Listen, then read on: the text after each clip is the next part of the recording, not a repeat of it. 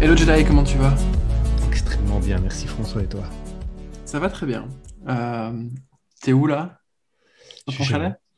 dans mon chalet, comme toujours. À la montagne. À la Euh, ok, cool. Bah écoute, euh, juste avant de commencer, à tous les gens qui, qui n'ont toujours pas drop cet épisode, euh, allez liker, allez follow, euh, mettez un commentaire sur YouTube, mettez 5 étoiles sur Apple Podcast. Euh, tous les épisodes où on vous demande et où, et où vous le faites concrètement, euh, eh ben, ils réussissent mieux. Et en gros, l'algorithme nous, vous, euh, nous met en avant grâce à vous. Donc, faites-le s'il vous Faites-le, plaît, ça nous aide. Ouais.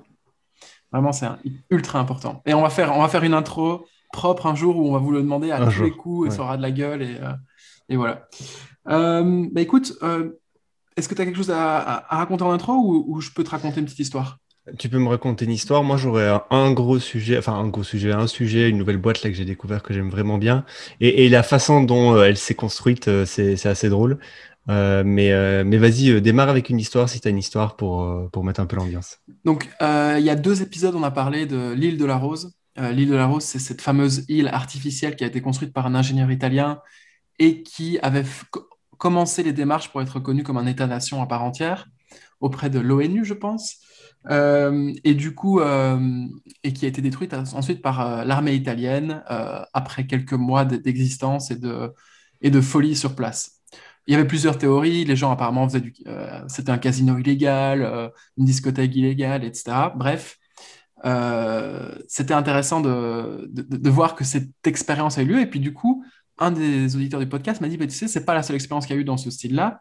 Des stations euh, de, perforation pour trouver du pétrole, etc. Il y a déjà eu pas mal de tentatives pour les euh, réhabiliter euh, et pour que les gens puissent y vivre, etc. Ça, a toujours échoué. Mais par contre, il existe un bateau qui s'appelle MS The World, qui en fait consiste en 165 résidences que tu peux acheter et sur lesquelles tu peux, sur, dans sur lesquelles tu peux vivre tout au long de l'année. Il fait le tour du monde tout le temps. Tu peux opt-in, opt-out. Euh, tu peux décider de- donc d'y vivre toute l'année ou pas. Euh, C'est une croisière permanente. c'est une croisière à vie permanente où, euh, où, en gros, tu as accès sur place à des restaurants, à, des- à une discothèque, à un cours de tennis, et tu as ton petit appart avec la vue sur la mer, en fait. Et, c'est, et je trouvais ça extraordinaire. Je ne sais pas si c'est, une fois de plus, parce que je sais bien, il y a déjà des gens qui m'ont- sont venus me trouver en, en commentaire sur Twitter, etc., en me, dis- en me disant, mais est-ce que c'est pas un petit peu déconné, tout, toute cette histoire-là? Je ne sais pas si c'est une utopie ou une dystopie. En tout cas, savoir que des initiatives dans ce sens-là existent, moi, ça me, ça m'intéresse, ça m'interpelle. Et du coup, j'ai un peu cherché, et en fait, ça remonte il y a très très longtemps, ces premières utopies, puisque Jules Verne, en 1895, a écrit un roman qui s'appelle L'île à Hélice, qui euh, envisionne, en fait, euh, je ne sais pas si envisionner, ça se dit en français, euh, qui imagine une île de milliardaires millionnaires euh, où, euh, qui flotte avec des hélices en dessous à, proximité de San Francisco. Et, euh, et je trouve ça marrant de se dire que déjà à l'époque, les gens, et d'ailleurs revient, on revient toujours à la même, à la conclusion, il faut lire des, vieux livres, puisque la plupart du temps c'est la même histoire qui est réécrite depuis longtemps sous des formes différentes, et la première histoire est souvent bien intéressante. Euh, et, donc, et donc voilà, en fait c'est le principe de ce qu'on appelle le seasteading, qui consiste à essayer de construire des habitations en, eau- en, haute mer, donc dans des zones territoriales euh, non étatiques, enfin du coup des zones qui ne sont pas territoriales, euh, pour tenter d'y construire des sociétés un peu parallèles. Euh, et du coup, en, cherchant, je suis tombé sur un, un- projet, je ne sais pas s'il existe ou pas, en tout cas, il y a pas mal de fonds qui ont été levés, qui s'appelle donc le MS Satoshi, pour des mecs qui veulent créer un espèce de hub entrepreneurial à proximité des côtes, mais quand même en, en haute mer euh, et donc dans des zones territoriales, euh, je sais pas quoi, internationales, et, euh, et qui s'appelle le MS Satoshi. Je trouve ça euh, marrant de se dire que finalement, les, mêmes idées, on les a tous au même moment, et, euh, et finalement, on les poursuit tous d'une façon euh, euh, directe ou indirecte. Mais je trouvais ça, je trouve ça marrant de se dire qu'il y a des initiatives dans ce sens-là. Et, euh, et voilà, c'était la petite histoire en intro. Euh, Est-ce que toi, tu te verrais vivre sur un bateau tout au long de l'année? En bateau, c'est chaud. Hein. Euh, moi, j'avais vu un petit docu, c'est peut-être même ça dont tu parles, je sais pas trop. J'avais vu un docu de la croisière la plus grande au monde, où euh, effectivement, tu as euh, des centaines d'appartements, tu as même des suites de luxe avec des toboggans, avec des plusieurs étages, et tu avais plusieurs piscines, terrain de tennis, comme tu as dit, des centres commerciaux, des restaurants, mmh. vraiment tout ce que tu voulais. Je sais pas si c'est de ça dont tu parles, mais c'est particulier, quoi. Je sais pas. Euh, ça, particulier. ça pue, un peu ça pue un peu quand même. Ouais, bah oui. En plus, si t'aimes un peu la nature, tu bah, pas de nature. Ah, peut-être ils vont te faire un jardin artificiel dedans, mais bon, tu vois, je sais pas. Et ça me paraît bizarre quand même, tu vois. Euh, c'est, ça doit être une, vie bizarre. Euh, je, suis un peu, mal à l'aise, mais je trouve que l'initiative vaut la peine, en tout cas intellectuellement, s'y intéresser. et cette histoire de décorrélation progressive entre certaines sous-cultures des gens qui essayent de prendre leur indépendance par rapport aux États, je trouve ça intéressant. Maintenant, euh, à voir si c'est euh, si c'est juste un délire de vieux riches euh, complètement crazy ou si c'est. Ouais, c'est ça, que, ça que je me pose la question. Est-ce que c'est pas juste un truc de taré et, bon, voilà, tu vois. je sais pas, aucune idée. Mais bon, on verra. Peut-être que des, des, choses se feront dans le futur et, et, on adhérera un peu mieux. Nous, on est toujours sur notre tiny house toujours sur la tiny house. Ça, c'est déjà un peu plus safe, tu vois, genre, euh, c'est un peu plus rationnel la tiny house. Euh, et, euh, et, et j'écoutais récemment un épisode avec Tim Ferriss où il parlait un peu de, depuis le Covid, il a, il a pris un appart, une maison au milieu de la nature et il, il, il s'oblige tous les jours à marcher plusieurs heures dans la nature et qui c'est vraiment une maison apparemment au fin fond des bois et, euh, et pour pouvoir euh, euh, profiter. Donc, ce qu'il disait, c'est que ça n'a rien à voir avec ce que tu dis. Hein. Genre, je suis mm. totalement en train de partir autre chose, autre chose mais ça, ça, me faisait penser à ça. il expliquait, peut-être même que j'en ai déjà parlé, je sais pas trop, mais en gros, il expliquait que il, a, il avait du mal à rester, à, à, se vider le cerveau quand il était en nature. La, la, réalité le rattrapait toujours et du coup il a trouvé une technique, c'est d'essayer d'apprendre la nature qui l'entoure et donc il s'est fait accompagner par un, par un spécialiste de la, de la nature, je sais pas quoi, pendant plusieurs, pendant plusieurs jours. En fait, ce spécialiste lui expliquait chaque fleur, chaque plante, chaque, chaque animal qui se trouvait dans, dans ce bois-là. Et, euh, et, du coup, le, le, le la, les bois dans lesquels il se balade tous les jours ne sont plus une inconnue. Et en fait, il arrive euh, à passer euh, plusieurs heures dans ces bois-là en fait, euh, tu vois, repérer la fleur que le mec lui avait dit qui était une fleur, à repérer euh, un nid de je sais pas quoi. Et en fait, c'est comme ça qu'il arrive à se détacher de, du, monde euh, un peu qui va un peu très véloce dans lequel il est au quotidien, en, canalisant son, attention sur en fait la nature qui l'entoure, vu que maintenant, ben, il la comprend mieux. Tu vois. Je, trouvais, intéressant de, de, faire cet exercice, d'essayer de comprendre la nature qui l'entoure et de du coup de, se focaliser là-dessus pour, pour se détacher un peu de, son quotidien. Euh, je sais pas du tout pourquoi je t'ai parlé de ça. D'ailleurs, d'ailleurs, Tim Ferriss, si vous aimez euh, Tim Ferriss et que vous aimez le sujet des cryptos, euh, récemment, Tim Ferriss, je sais pas si tu l'as vu, je crois que je te l'ai envoyé, a sorti un épisode, un, un Tim Tim Kev Kev ou Kev Kev Tim Tim.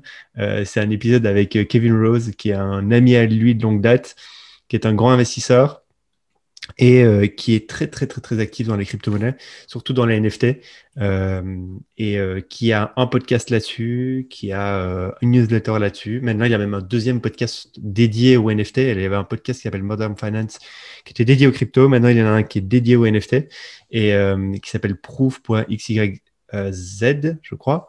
Mhm. Euh, et, ils ont fait un épisode de deux heures où ils parlent au début, pas de crypto, ils parlent de, de, de, de, santé, de remise en forme physique, et ce genre de choses.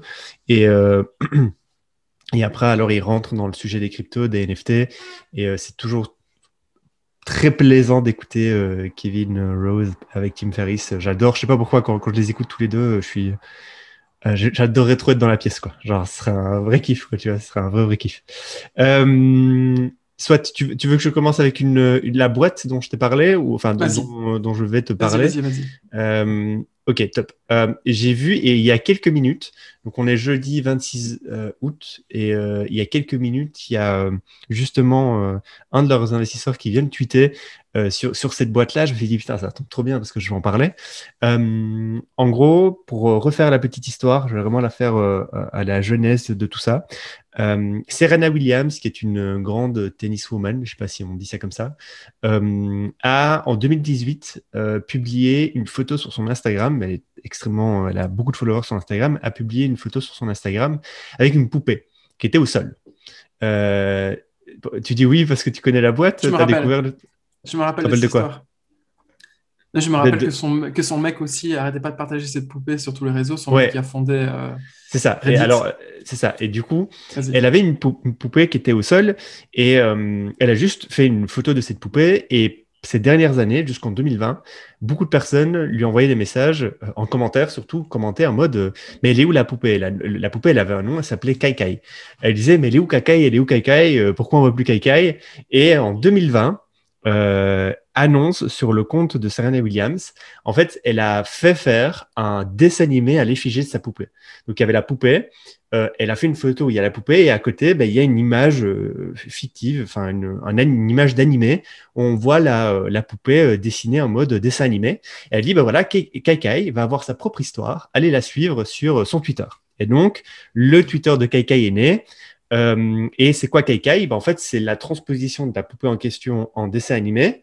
Et quand vous suivez le compte de Kaikai, ben, vous suivez la vie de Kaikai, quoi, la vie d'une petite poupée euh, dans son monde, euh, dans le monde réel pour le coup, parce que c'est c'est en mode la petite poupée animée qui vit dans le monde réel.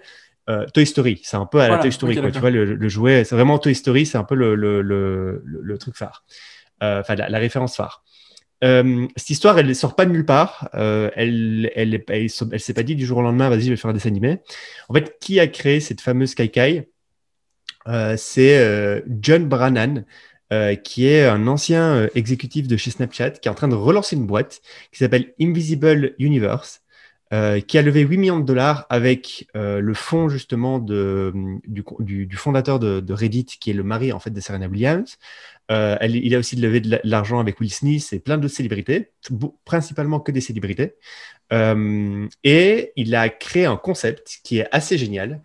Euh, en gros, il part du postulat où il se dit aujourd'hui, pour créer un dessin animé, ça coûte extrêmement cher. Qu'est-ce qu'on fait? Il y a une boîte de prod qui fait un pilote.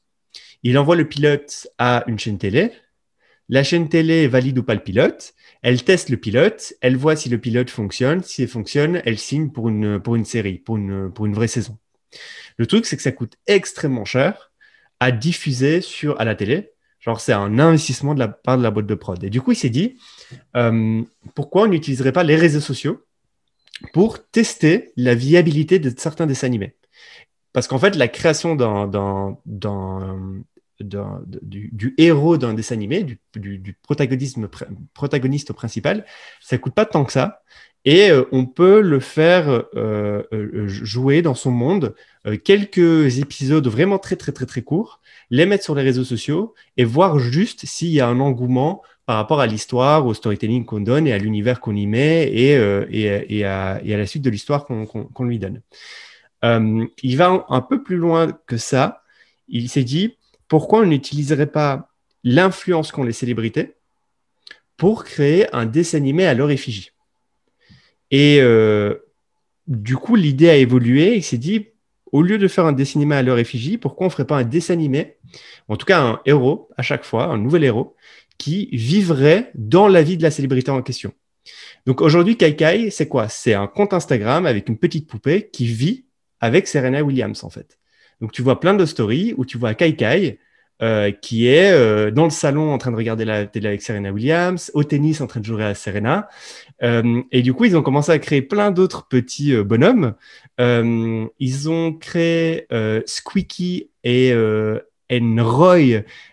qui sont avec les, les s'appelle comment? Les, les sœurs Dalio? C'est les Dalio je crois c'est la, la meuf qui a le plus de followers sur TikTok euh, tu vois, cheveux longs, longs, euh, cheveux noirs longs. C'est les Dalio, je crois. C'est ces deux sœurs. Euh, elles étaient toutes au début de TikTok. Et en gros, une d'elles a le, le, le, plus gros compte TikTok et maintenant elle passe sur tous les shows aux États-Unis, etc. Et du coup, ils ont fait.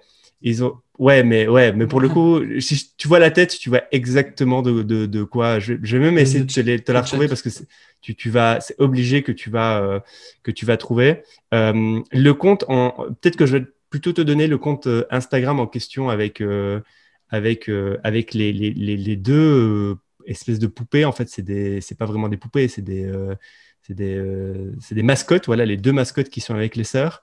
C'est Squeaky, donc SW. J'ai juste, voilà. SW en même temps. Et non, non, S Q U E A K. Donc Squeaky avec un Y à la fin, donc S And A N D Roy R O Y. Squeaky and Roy. Et en fait, c'est euh, deux mascottes, donc un petit ourson rose et un petit oiseau. Et en fait, ils vivent dans la famille des euh, d'Amélio. Voilà, c'est les d'Amélio, pardon. Et clique, euh, tu vois, dans la biographie, tu as, le truc d'Amélio, clique sur les d'Amélio. Tu, tu vas tomber sur un compte qui a presque un million d'abonnés. Et tu vois, les deux meufs là, bah, c'est elles, c'est des stars de mm. TikTok. Genre, c'est... Et une des deux, la plus grande, c'est la meuf qui a le plus de followers sur TikTok au monde. Euh, et, en fait, maintenant, c'est carrément show. C'est la famille d'Alieu. Donc, tu as le père, tu as la mère. C'est les Kardashians, quoi. C'est devenu les Kardashians. C'est devenu la même chose que les Kardashians. C'est-à-dire qu'à la base, tu avais les deux filles qui sont devenues des grosses stars.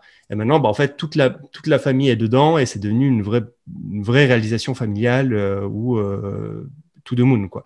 Et, euh, et, du coup, un des prototypes des deux mascottes, c'est Squeaky and Roy avec les sœurs d'Amélio. Euh, mais tu, tu, vois, tu vois la gueule un peu des bonhommes, c'est-à-dire c'est vraiment des c'est vraiment la Toy Story. exactement à ça. La, référence c'est Toy, Story. Ted. ouais, Ted, voilà, Ted. Ouais, voilà, Ted. Ted. Ted, ouais, exactement. C'est Ted at scale, quoi. Exactement. Et du coup, ils en ont fait un autre euh, qui est trop drôle aussi. C'est genre vraiment trop drôle avec Dani Salves, qui est un footballeur super connu au Brésil. Euh, c'est Crazy No. c'est un petit singe avec le maillot du Brésil. Genre, il est trop drôle. C'est C-R-A-Z-Y-N-H-O. Crazy No, euh, N-H-E. Et c'est un petit singe euh, qui en fait suit la vie euh, de, de, de, de, Alves. Et vraiment, il le suit quoi. Il le suit au stade, il le suit à l'entraînement, il le suit dans le jardin, il le suit, il le suit dans sa salle de bain, en train cuisiner. C'est vraiment la mascotte quoi. C'est son Ted, exactement.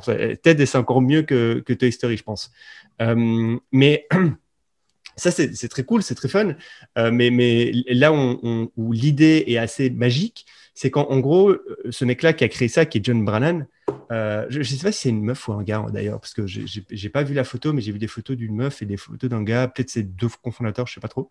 mais en gros, il s'est dit aujourd'hui, l'IP est d'un dessin animé. Pour pouvoir rendre un dessin animé viral et, rentable, selon, selon, selon lui, à la télé, il faut entre 4 et 5 ans pour pouvoir créer une marque autour du dessin animé, euh, de faire du merchandising, de capitaliser avec l'IP, de faire des partenariats avec des, films, avec d'autres dessins animés, tu vois, de faire des crossovers, ce genre de choses, et d'être rentable pour ça, il faut une décennie.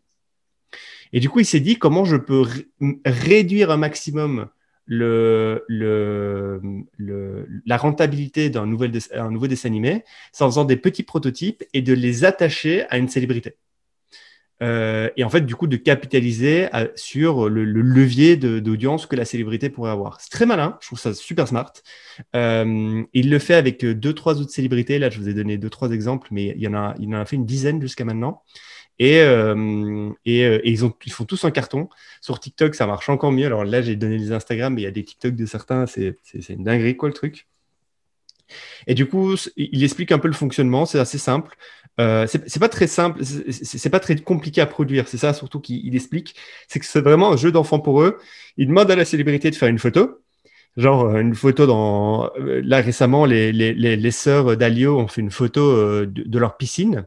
Et, ou même une vidéo, tu vois. Et eux, derrière, euh, ils envoient ça à la prod. Et eux, derrière la prod, bah, tu vois, ils, créent le bonhomme, euh, ils les font interagir dans la photo, dans, la vidéo. Et du coup, ils sont pas obligés de recréer un univers aussi où le bonhomme va jouer, parce qu'en fait, l'univers, c'est la réalité. Et du coup, ils sont nourris par le contenu que la célébrité leur donne. Euh, c'est super bien fait. Enfin, dans le sens, je, trouve ça génial comme concept et, je, trouve ça génial comme façon de, approche en fait, de dire au lieu de réinventer tout zéro, d'essayer de passer par une prod, par, une prod à la télé, d'essayer de, de, faire valider un, premier prototype, euh, de, dépenser des milliers d'euros en marketing, de, dépenser des milliers d'euros pour pouvoir être diffusé sur une chaîne télé, bah, je vais euh, faire euh, effet de levier avec, avec une célébrité. Je connais pas le deal avec la célébrité en question. Je suppose que le deal doit être très juteux pour la célébrité en question. Euh, il doit y avoir certainement en mode euh, si, euh, si ça marche, tu gardes une grosse majorité de, de, l'IP. Enfin, je suppose, tu vois, ça doit être un truc, ça doit être un no-brainer pour elle. tu vois, ça doit être vraiment un no-brainer pour elle. Mais le mec a rien à perdre. Je veux dire, c'est des fast tests pour le moment, donc, donc il a vraiment rien à perdre. Et, et je, trouve ça, je trouve ça trop malin. Je trouve ça trop malin. Et et, je trouve ça trop malin. Donc ouais, Ted, Ted c'est vraiment... Euh, c'est l'exemple type. J'ai une remarque et une question. D'abord, la remarque, c'est celle qui est ultra enthousiaste, c'est de dire, tu te rappelles quand on avait parlé de Global Belly? C'est ce Amazon concurrent, qui concurrent, enfin l'Amazon pour les influenceurs, où en gros, quand tu es influenceur, tu peux euh, créer une marque euh, qui est 100% distribuée par, par Global Belly. Et eux, ils sont principalement sur, les, sur la food. Euh, donc, imaginons, vous voulez créer demain euh, un gâteau particulier, le vendre à tout le monde. Vous aller sur Amazon, sur Amazon, enfin sur, euh, pardon, sur Global Belly, contractualiser avec eux, et puis ensuite vendre votre gâteau à, toute, à, toute, à la même audience que tous les autres influenceurs qui ont choisi aussi de passer par Global Belly. Mais quelque part, je sais Il y avait les restaurants aussi il y avait le, fait de lancer des restaurants avec euh, une agence. Euh, exact, avec MrBeast. Ouais. Là, c'est des dessins animés. C'est la même chose, sauf que directement, il n'y a aucun problème de monde réel et de physique. Donc, c'est ça qui est très, très fort. Ça peut scaler directement, ce truc. Donc, mm-hmm. ils ont, en fait, ils ont, ils ont juste besoin d'une, euh, quelque part, d'un studio de, de, un peu concentré sur l'imagination et, la, et, la, et, le dessin et la réalisation artistique qui a derrière la création d'un petit bonhomme comme ça. Euh, et le reste, en fait, c'est juste euh, comment est-ce qu'on fait pour avoir le plus de stars qui un jour viennent vouloir faire leur petit bonhomme avec nous, parce qu'on va leur dire que si le bonhomme fonctionne, on va directement pouvoir euh, embrayer et sortir des films, des dessins animés, des partenariats. Ce petit bonhomme, on va faire des... Bah, à, ce moment-là, il y a du physique qui intervient, mais on va faire des, des, euh, des, petites, euh, des, petites, euh, des petits bonhommes à leur effigie, etc. Enfin, tu vois, il y a, mm, il y a mm, mm, merchandising, etc. ouais, ce qu'il veut créer, c'est le, le, le, Pixar de, de l'Internet. Et donc, en gros, lui, ce qu'il avait créé, c'est vraiment c'est refaire le, monde de Pixar, mais 100% online. Et, et, du coup, utiliser tous les leviers du online pour pouvoir créer un Pixar au lieu de le faire en 50 ans, de le faire en, en, en 5-10 ans. Quoi. Euh, si, je sais pas si, euh, si vous, je ne l'ai pas ici devant moi, mais si vous regardez un peu Pixar, euh, les, les, revenus stream de Pixar, c'est insane. C'est une boîte qui, qui, qui, hmm. qui fait des, des, des, millions et des millions et des millions chaque année, mais genre, c'est vraiment insane comme boîte. Et, donc, c'est un peu sa référence, c'est Pixar. Ok, d'accord. Et genre, il a envie de devenir le prochain Pixar, quoi. Le, next le Pixar 2.0, quoi. Mhm. ok, d'accord, super intéressant. Et la, la, la remarque que j'avais, ou plutôt la, la question que j'avais, tu m'as dit, il faisait quoi avant le type qui a fait ça? Snapchat, il bossait chez Snapchat. Ok, donc c'est un, un, anon dans le domaine de Hollywood et les stars, etc. Bah alors, je ne sais pas si c'est vraiment un anon, parce que le truc. Je me demande si euh, ce genre de boîte, l'avantage concurrentiel réel que tu as quand tu la lances, c'est que tu as déjà des connexions avec des stars euh, ou, des, ou, des, influenceurs sur Instagram, si etc. bossé, si tu étais un exec chez, chez, chez, Snapchat, tu connais des stars. c'est, oui, donc c'est ça, Euh, non, oui, c'est clair qu'accéder aux stars, c'est pas, euh, c'est pas du tout facile. Et si tu arrives. Euh, alors, ici, je vais juste essayer de te retrouver le nom de la meuf. Voilà, la CEO. Ah non, c'est une meuf, c'est Tricia Biggio. et alors, d'où sort le mec? Alors, où est-ce que. D'où sort le mec? Il faudrait que je te retrouve d'où sort le mec. Euh, pourquoi je t'ai donné le nom du type? J'étais sûr que c'était ce misogyne. Un misogyne. Non, non, non, non, non, non. Funded, by former. Ah oui, donc euh, non, non, non, non, non. Euh, c'est exactement ça. C'est euh, donc c'est le cofondateur, c'est John Brennan, qui est, ouais, c'est ça. Je l'ai ici, John Brennan. Et en fait, il était head of sport partnerships chez Snapchat pendant 4 ans. Et avant ça, il bossait chez Sales chez Twitter. Donc, il a bossé comme Sales chez Twitter, puis Head of Sports Partnerships chez Snapchat. Euh, et euh, après, il a fait de, de, l'angel investing et maintenant, il est sur Invisible Universe. Euh, tu vois, là, il est en train de... Ça s'appelle comme ça? Ça s'appelle Invisible Universe? Parce que tu n'as pas dit le nom, je pense. Ouais, ouais c'est Invisible Universe. Ok. Et c'est quoi l'URL Ils ont un URL Je pense. On je mettra, trouver de suite. On en description. Je sais même pas s'il y a un URL, à vrai dire. Si, voilà. Bah, c'est invisibleuniverse.com. Ok. Euh, le site te dit pas. Le site te montre les premiers bonhommes qu'ils ont fait, About Us, un peu la presse, et c'est tout. Genre, ça dit vraiment rien, quoi. C'est horrible, la landing page. genre, ça dit que dalle. Mais bon, ils n'ont pas besoin de dire beaucoup, quoi. Euh, voilà, ils disent euh, le Pixar de l'Internet. Euh, le Pixar de l'Internet, ouais. C'est très malin. C'est très, très, très, très malin. Mais vas-y, dis-moi. Cette jonction entre. On va créer un, un, petit bonhomme, un TED, votre TED à vous, qui sera numérique, mais on va, on va l'inclure dans votre vie de tous les jours. Ça fait une espèce de jonction entre le virtuel et, le, et la réalité qui est, qui est pas mal et qui est peut-être probablement un pont lancé une fois de plus. Tu te rappelles quand on avait parlé de Jenny aussi dans un des épisodes qui, faisait des, qui fait des avatars 3D du coup pour les, pour les, pour les stars, etc. Entre autres. Vous pouvez aussi en faire un vous-même euh, sur la plateforme. Euh, qui là, et du coup, est 100%, euh, si je me rappelle bien, 100% digital. Mhm. Il n'y a, pas cette notion et ce storytelling de on fait venir le petit bonhomme dans votre vie à vous. Mhm, vraiment, mhm. il vit dans la métaverse, entre guillemets. C'est ça. Et c'est vraiment les histoires sont drôles hein, parce que par exemple as, dans les dans les Damelio, je me suis amusé à regarder les trucs. Genre au moment t'as les Damelio qui avec ses doudous dans sa chambre et genre du coup t'as le petit euh, as le petit oiseau qui est pas content et tu vois qu'il est pas du tout content et qui râle. Après t'as les as les deux petits bonhommes qui vont faire des bêtises dans la maison et t'as la mère des Damelio qui les crame en train de faire des conneries dans la cuisine. C'est vraiment euh, enfin c'est c'est ils font partie de la famille quoi. C'est des têtes quoi. C'est exactement ça. Et euh, et je vois exactement pourquoi les gens ont envie de regarder ça quoi. C'est trop drôle. Enfin c'est trop drôle. Si même moi je le regardais ça et j'ai zappé, j'ai bien aimé. J'imagine bien euh, euh, la fanbase des D'Amelio euh, qui doit, qui, ça, ça, doit être des 14, 14 25 max. principalement des, des, femmes, je comprends très bien pourquoi, tu vois, une petite fille adore les deux, des deux petits bonhommes en train de, de faire des bêtises dans la maison des D'Amelio. Quoi. Enfin, c'est génial. donc non, c'est trop malin. Est-ce que tu penses que c'est un concept qui est réplicable pour, pour tout le monde? Genre, est-ce que toi et moi, on pourrait avoir pour FarmSpot un petit, un petit dragon qui fait la merde. Tu vois, une mascotte, ouais. Ouais, ouais, ouais si. Le phénomène de la mascotte. Quelque part, dans les, tu vois, dans les, si tu réfléchis à, à l'ancienne, euh, les stades de foot, même les petits clubs, etc., ils ont tous une, une mascotte aussi à la base, tu vois. Mm, mm, mm. est-ce que, est que les gens moins populaires sur Internet, mais qui sont quand même très actifs, pourraient avoir leur petite mascotte? Est-ce que je me demande si c'est, opérationnellement parlant, si c'est difficile à faire, de faire euh, un montage comme ça? Enfin, j'en sais rien, mais... Ouais, je sais pas, je pense comme qu'il y, a quand même un gros taf de créa, en tout cas de hmm. euh, d'imager la, mascotte et après de la faire intervenir. Je pense qu'il y a quand même un, sacré taf. Là, c'est juste que tu fais le levier avec les audiences existantes, quoi.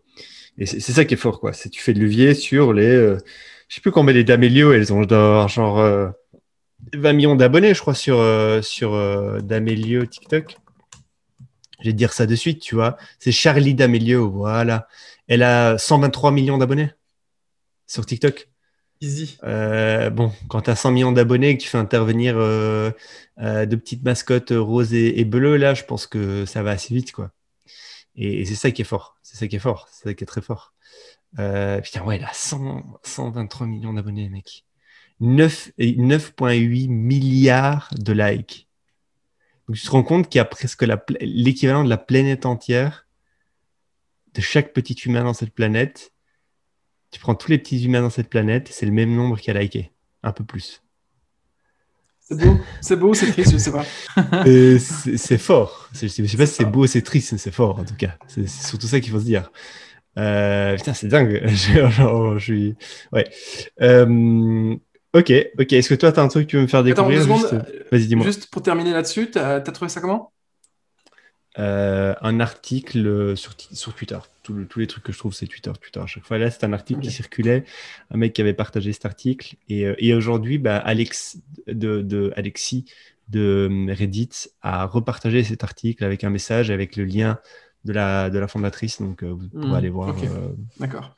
aller voir ça. Bon, allez. Moi, si j'enchaîne, je vais te parler d'un truc beaucoup moins marrant, beaucoup moins entertaining. Quoique, c'est un truc que tu connais, ça s'appelle Diodin diodin.com. On l'a déjà, déjà, brièvement mentionné dans un épisode.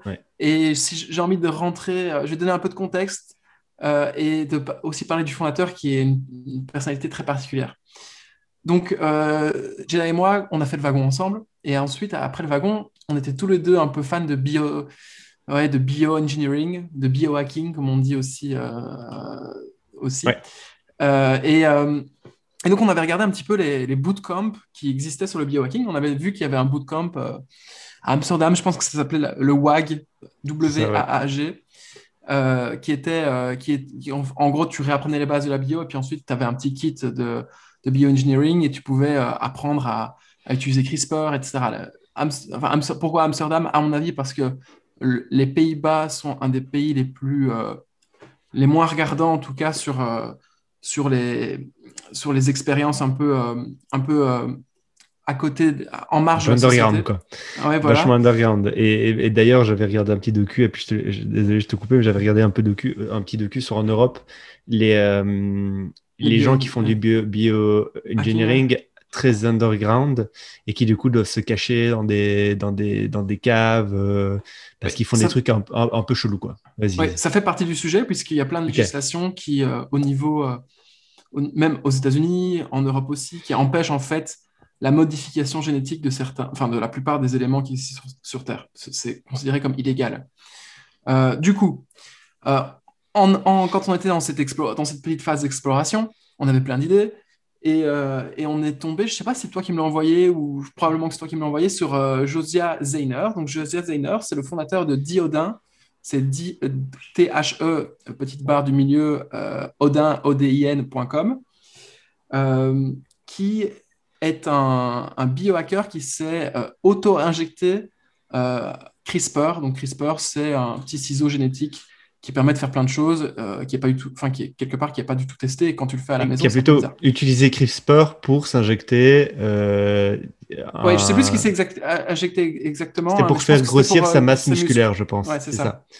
ça. Il y avait, à l'époque, il y a eu pas mal d'articles négatifs là-dessus, puisque c'était considéré comme une, un, ultime, ultime franchissement en fait de cette barrière éthique de OK, qu'est-ce qu'on a le droit de faire, qu'est-ce qu'on n'a pas le droit de faire, jusqu'à quel point on peut aller en tant qu'humain euh, dans notre modification, etc., de, notre propre corps. Donc, il y a eu pas mal d'articles négatifs, et du coup, lui, il a build sa brand là-dessus. Alors, Joseph Steiner, c'est un, type qui vient d'une famille pauvre, apparemment, en tout cas, c'est comme ça qu'il se décrit. Et dans son storytelling, c'est vraiment euh, le contrarien par excellence qui toute sa vie a souffert euh, en fait de cette espèce d'élitisme euh, dans la science. Et du coup, son combat aujourd'hui, c'est vraiment d'amener la science partout, euh, partout où la science peut être peut aller. Et du coup, il a créé ce diodin qui en fait a commencé par vendre des kits de modification génétique, des kits de biologie, des petites, des, je sais plus comment on appelle ça, mais des c'est ça, c'est ça le truc. il vend tout, tout le laboratoire nécessaire pour pouvoir faire un peu de biologie à la maison. Et il va même très loin puisque tu, vas, tu, peux, euh, tu, peux, tu peux faire des trucs assez poussés avec, euh, avec ses services. Et par-dessus ça, il a, il a aussi créé un cours, donc un cours de biologie et de biohacking qui vend, etc. Euh, et en plus, là, récemment, il vient de terminer ce qui s'appelle, je ne me trompe pas, c'est Biohack de Planète. C'est un espèce de Netflix, Netflix enfin, comme une série Netflix pour le biohacking. Donc, il est très, très, très, très fort en contenu. Sa brand, c'est il faut euh, absolument arrêter l'élitisme en sciences, parce que tout le monde, en théorie, pourrait être un petit scientifique à la maison, un peu comme dans les années 80, 90. Les gens qui avaient un ordinateur et qui utilisaient concrètement l'ordinateur étaient très, très, très, très, très, très minoritaires. Euh, et, euh, et, il dit, en grosso modo, aujourd'hui, pour le bioengineering, c'est la même chose. C'est un, petit, groupe d'élus qui ont accès à des, technologies qui finalement peuvent être faites à la maison. Un peu comme à l'époque, quand tu voulais aller voir sur ton ordinateur, tu avais un ordinateur au taf, un énorme truc euh, que tout le monde faisait la file pour pouvoir utiliser. Eh ben, quelque part, aujourd'hui, tu as un ordinateur chez toi, tu pourrais demain avoir aussi ton laboratoire euh, chez toi sur lequel tu peux euh, engineer des trucs assez, assez cool, assez marrants. et il, il, a été, il, il, est, tellement fort tellement fort en, storytelling, je trouve en tout cas. J'aime pas trop son storytelling à titre personnel, mais il est fort puisqu'il arrive à atteindre plein de gens, des gens comme moi, euh, qu'il a réussi à être interviewé dans, euh, dans un livre qui s'appelle The Code Breaker, qui parle justement de ces, limites euh, biologiques que l'être humain est en train de repousser sans cesse, qui a été écrit par Walter Isaacson. C'est celui qui a écrit le livre sur Steve Jobs, sur Einstein, très connu, un écrivain très connu et très lu. son site web aujourd'hui il fait quand même 40 000 visites par mois. Et en regardant un petit peu les datas, etc., que j'ai pu trouver à gauche et à droite, sa boîte ferait plus ou moins 5-6 millions de dollars de chiffre d'affaires par an. Donc, c'est un truc qui est relativement euh, rentable, euh, qui fonctionne, qui tourne. Euh, et son gros sujet à lui aujourd'hui, c'est OK, mes partenaires bancaires ou mes, mes, fournisseurs de, de, paiement refusent en fait mmh de plus en plus catégoriquement de, de, bah, de, fournir un service à son site web ou à son business. parce qu'il est justement à la frontière entre la légalité sur plein de sujets. Et donc, c'est un vrai, vrai, vrai, vrai sujet pour lui de OK, comment est-ce que je fais pour me faire payer aujourd'hui?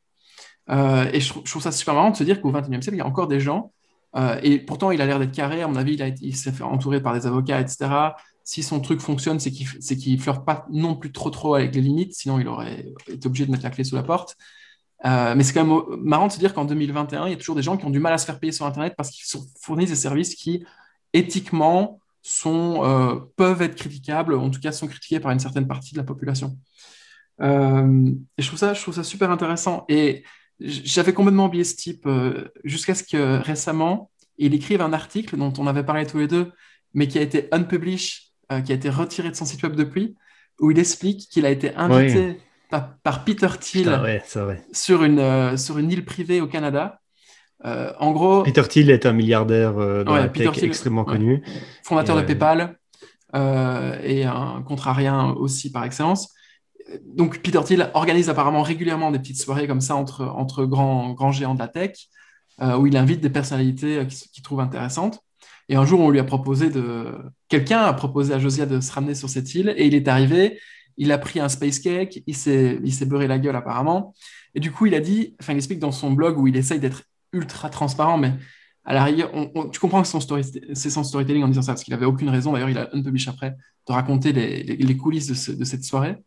Euh, en tout cas, d'un point de vue stratégique, ça n'avait aucun sens, puisqu'il allait là-bas pour lever des fonds, en fait, et qu'après, il a raconté, vu qu'il n'a pas réussi à lever des fonds là-bas, mais qu'il se fait quand même quelques amis, il a raconté la soirée en mode, euh, voilà, j'étais vraiment l'intrus parmi les mecs un peu relous, euh, j'étais beaucoup, beaucoup trop défoncé, et, donc j'ai fait des conneries. Euh, et, je trouve ça marrant parce que du coup, apparemment, on lui a envoyé une voiture, un VTC qui est venu le chercher. On l'a amené dans un aéroport. Là, il a pris un avion privé pour arriver sur l'île et tout ça. Et c'est super marrant, c'est des trucs qu'on voit dans les films en théorie. Et lui, il a, il a donné ces coulisses-là. J'avais bien rigolé en lisant l'article, puisqu'il euh, dénonçait en même temps tous ces gens qui, qui, selon lui, en tout cas, servent à rien, euh, mais qui sont pleins de thunes et qui sont nuls, en fait, qui savent pas de quoi ils parlent, ou qui sont dépassés. Et des mecs comme lui qui n'ont rien à faire là-dedans mais par contre qui font des trucs complètement euh, hors normes quelque part. donc voilà, c'était l'histoire de Diodin. Euh, je ne sais pas s'il y a des bootcamps de bioengineering et de biohacking ici en France. À mon avis, pas tant pense que pas. ça. Mais moi, ce que j'avais beaucoup aimé, surtout avec euh, ce mec-là, c'est que déjà, il a bossé à la NASA. Il était biologiste à la NASA. Et euh, ça, ça fait partie de son, son storytelling aussi. C'était en mode je bosse à la NASA, etc. Et en fait, il a beaucoup bombé avec du fait qu'en fait, il a amené CRISPR dans les, de la main de tout le monde. Parce que CRISPR est une technologie assez récente. Et, et qui, en plus, en 2020, là, a à, avancer encore plus. Euh, et, en fait, CRISPR a été pendant longtemps une technologie très euh, controversée chez les, chez les, chez, les, généticiens. Il y en avait qui disaient que c'était de la merde. Euh, il y en a d'autres qui disaient c'est bien, mais ça coûte trop cher et en fait c'est impossible. Et il y en a d'autres qui disaient non, non, non, non, non, CRISPR, ça va être, c'est le futur. Et tu avais vraiment ces trois camps-là. C'est très drôle parce qu'une fois, je me suis retrouvé à une soirée où j'avais des généticiens avec moi et j'étais un peu bourré. Eux aussi, je leur ai dit, les gars, je, connais un truc, il y a un seul truc que je connais, c'est CRISPR. vous, connaissez Et genre, ils étaient là, oui, oui, oui, on connaît CRISPR, évidemment, c'est, on, en parle beaucoup euh, depuis beaucoup d'années, et, oui, évidemment qu'on connaît.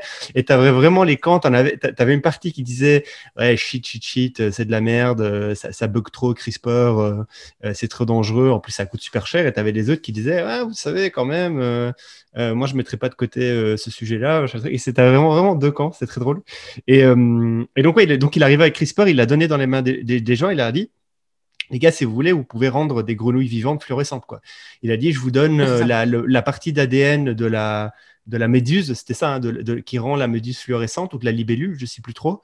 je vous donne la partie d'ADN de, ça. Je vous donne une grenouille et euh, avec trois coups de scalpel, euh, vous pouvez rendre la, grenouille vivante, toujours vivante, fluorescente. Et ils vendent le kit, quoi. C'est 400 balles. Et, ça, c'était assez. Euh, wow, ok, c'est chaud. C'est incroyable.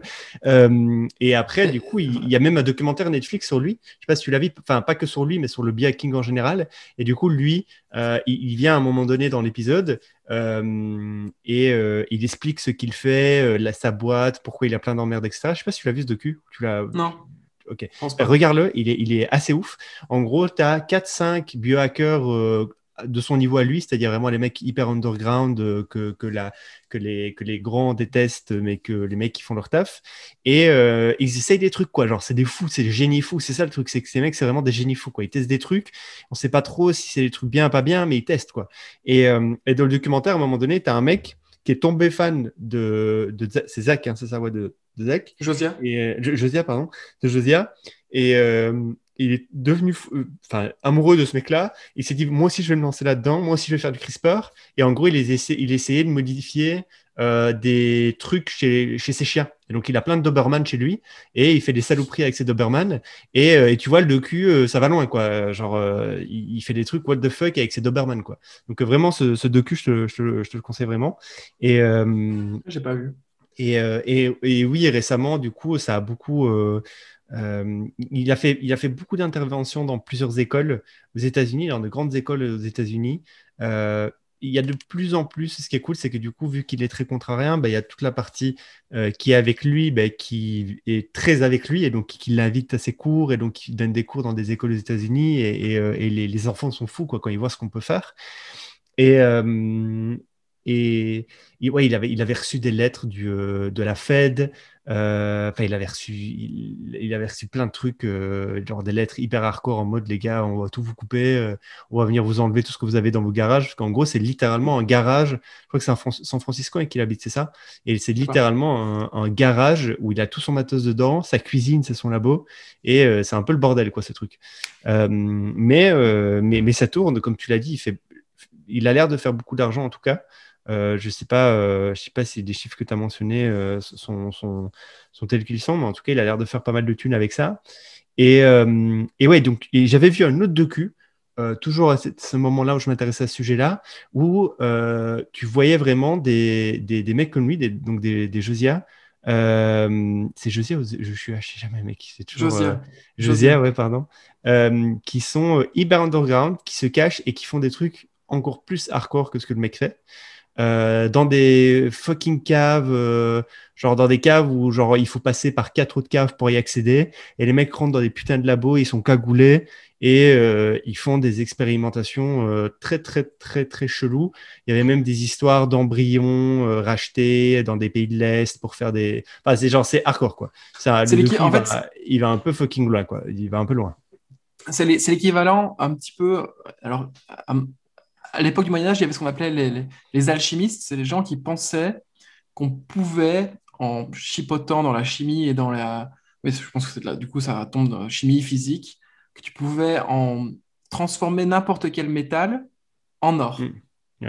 en modifiant des trucs. Et donc, il y, a eu toute cette mouvance d'alchimistes qui étaient en marge de la société euh, et qui, en plus, la plupart du temps, étaient des, docteurs qui existent, qui, euh, des, professeurs, enfin des docteurs en médecine qui exerçaient de façon illégale et qui étaient chassés littéralement.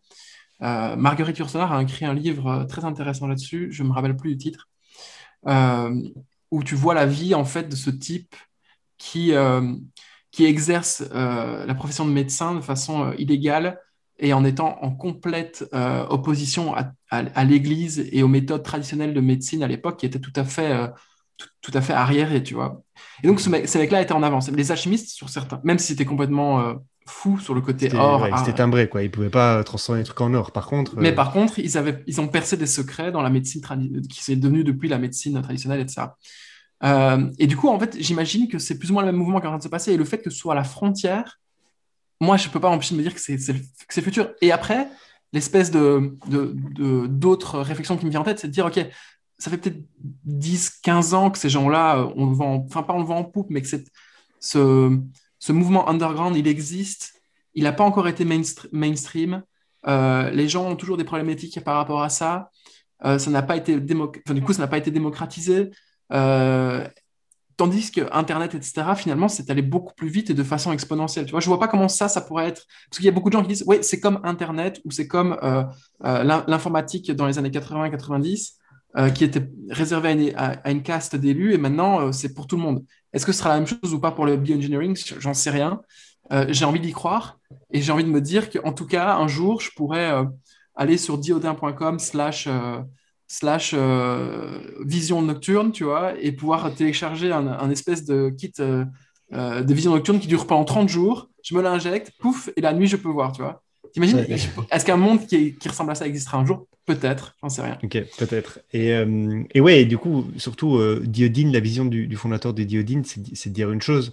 C'est et ça rejoint peut-être même ce dont je, et je sais pas s'il faudra demander à Chamat s'il est d'accord là-dessus, mais c'est simple. Il se dit oui, il y a plein de risques, que des gens fassent des conneries avec ça, même si, alors là pour le coup, quand j'en parlais avec les, professionnels dont je te parlais, ils me disaient, avec un CRISPR, tu peux pas faire de dinguerie non plus. Ce que tu peux faire, c'est, euh, tu vois, par exemple, euh, euh, faire devenir une grenouille fluorescente. Ça paraît déjà fou dans la tête peut-être des gens qui nous écoutent, tu vois, mais, mais then what, tu vois, tu peux pas non plus, tu peux pas créer le Covid, quoi. Genre, tu peux pas créer le Covid et l'injecter à tout le monde. Tu peux pas faire ça. Et non, non, mais c'est ça qu'il disait. Et lui aussi, il le dit. Pour le coup, Josia, il a créé, il a créé un, vaccin euh, Covid-19 qui s'est injecté à, lui tout seul. Hein. Je sais pas si tu as vu un article, il a non, passé un article là-dessus. Ça, j'ai pas vu. Ça, j'ai pas vu. Donc, à mon avis, il y a moyen de faire plus que ce qu'on pense. Mais en gros, ils disent euh, avec ces kits-là, tu peux pas faire de dinguerie. Si tu veux faire des dingueries, il faut que tu es beaucoup plus loin, il faut du matos plus complexe. Euh, et du coup, ces outils-là sont bien pour, bah, pour introduire en fait les gens et pour qu'ils s'intéressent au sujet. Et, et, du coup, comme il dit lui, Josiah, c'est euh, je préfère qu'il y ait euh, des milliers, des milliers, des millions de personnes qui bidouillent avec ces outils-là, qui découvrent et qui peut-être se trouvent l'âme d'un chimiste, l'âme d'un biologiste, l'âme d'un chercheur, l'âme d'un aventurier, euh, que, de garder ça pour, une élite, comme tu le dis. Quoi. Et, il dit, au final, le, positif rattrapera, rattrapera toujours le, négatif que les gens peuvent faire avec ça. Et alors, moi, quand j'en parlais avec des euh, les personnes en question, ils me disaient, euh, tu peux pas faire de dinguerie avec ça. Après, peut-être qu'il faut, faut, creuser plus loin, tu vois. Je sais pas. Je, sais pas ouais, je sais pas non plus. Et j'imagine que les gens qui, euh, qui ont. Enfin, les gens qui étaient sur Internet dans les années 90 disaient non, tu peux pas faire non plus de dinguerie avec Internet. Et puis jusqu'au jour où il y a un petit jeune de 14 ans qui a hacké le site web du FBI, tu vois. Donc j'imagine que probablement. Enfin, j'en sais rien. Mais voilà. Je me mute à chaque fois parce que j'ai un voisin qui est un peu pénible et qui s'amuse à faire de la boxe sur son sac de boxe juste en dessous de chez moi. Donc je sais pas si tu l'entends. Euh... si tu l'entends, fais-moi un petit signe et je me, je me muterai. Donc voilà, c'était tout pour Diodin. Euh, mais en tout cas, le personnage est intéressant. Vous pouvez l'ajouter sur euh, Facebook, il accepte tout le monde. Ouais. Euh, donc, euh, il parle avec tout le monde. J'ai une conversation gigantesque avec le mec et le mec il parle quoi. Il raconte sa life, il raconte tous ses problèmes. Genre il avait été bloqué je ne sais combien de fois par, le, par Facebook avec euh, avec ses pubs et il te raconte le pourquoi du comment, machin truc. Il te fait des screens, il, te, il, te, fait des screens des emails que Facebook lui envoie. Mm. Tranquille. Quoi. il est open source. Open source. Jusqu'au bout quoi. Euh, ouais, euh, moi j'ai pas d'autres sujets, mais donc si tu as un sujet, dis-moi. Mais euh, si tu n'en as pas, c'est pas grave, hein, c'est déjà pas mal. Là, ça a presque une heure, mais, mais si tu en as, dis-moi. J'ai un... c'est pas ça fait moins d'une heure vu qu'on a parlé à... comme des comme des c'est pas grave c'est pas grave on pas non, j'ai un, un petit sujet mais mais je pense que je vais le garder pour une prochaine fois si j'espère que tu ne me le voleras pas d'ici là mais au pire on en discutera et donc voilà ce sera pour la next time Ok, ok, bah c'est bien. Euh, on n'est pas toujours obligé de faire des épisodes de, plus d'une heure. Euh, on, est, on, est, libre. Je me souviens, les premiers épisodes duraient 30 minutes, je crois, un truc comme ça. Ou même pas, ou je sais plus, ils étaient très très courts parce que je pensais que Zoom nous bloquait au bout d'un moment. Je me souviens.